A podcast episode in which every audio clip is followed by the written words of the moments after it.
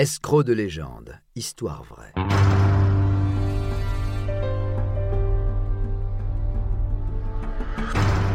Un programme studio minuit. Une idée originale de John Mack. Musique David Rampillon. Narration Patrick Blandin. Enregistrement et montage Patrick Martinez-Bourna. Thomas Boursin. L'arnaque des paris sportifs. Dans le monde des paris sportifs, peut-être connaissez-vous le terme tipster. Celui-ci désigne en quelque sorte un conseiller qui va donner ses tuyaux. Thomas Boursin, à peine majeur, lance en 2014 sa propre page Facebook de conseils en paris sportifs.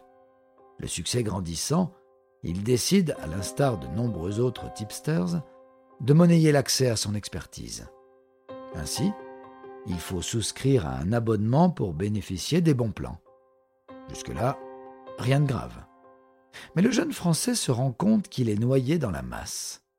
Après quelques années, il met alors subitement fin à ses activités, dénonçant au passage les charlatans dans ce milieu, qui exploitent les espoirs de leurs clients en leur faisant miroiter des gains impossibles. Thomas s'indigne mais promet le lancement d'un projet qui va tout changer. Voilà qu'en 2021, il lance Pronoclub. Cette fois, cela va plus loin que les prestations de formation et de conseil, puisque les abonnés placent ensuite directement leur argent sur la plateforme, qui s'occupe de réaliser les transactions elles-mêmes. Mais ce procédé d'intermédiation s'appelle du copy betting et c'est totalement illégal. Pourtant, les clients affluent.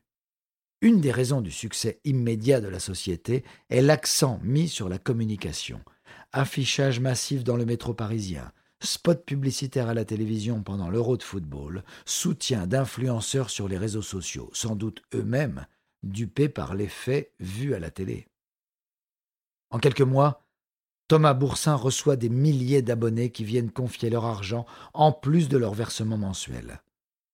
Un autre ressort pour attirer des clients est tout bonnement la mise en place d'un système pyramidal à l'ancienne, récompensant l'apport de nouveaux membres. Avec le recul, il semble aberrant qu'un tel projet ait pu aller aussi loin. On le rappelle, outre l'aspect système de Ponzi, le principe même de la société est une activité illégale. Pourtant, Thomas Boursin a pu faire de la communication partout sans le moindre obstacle.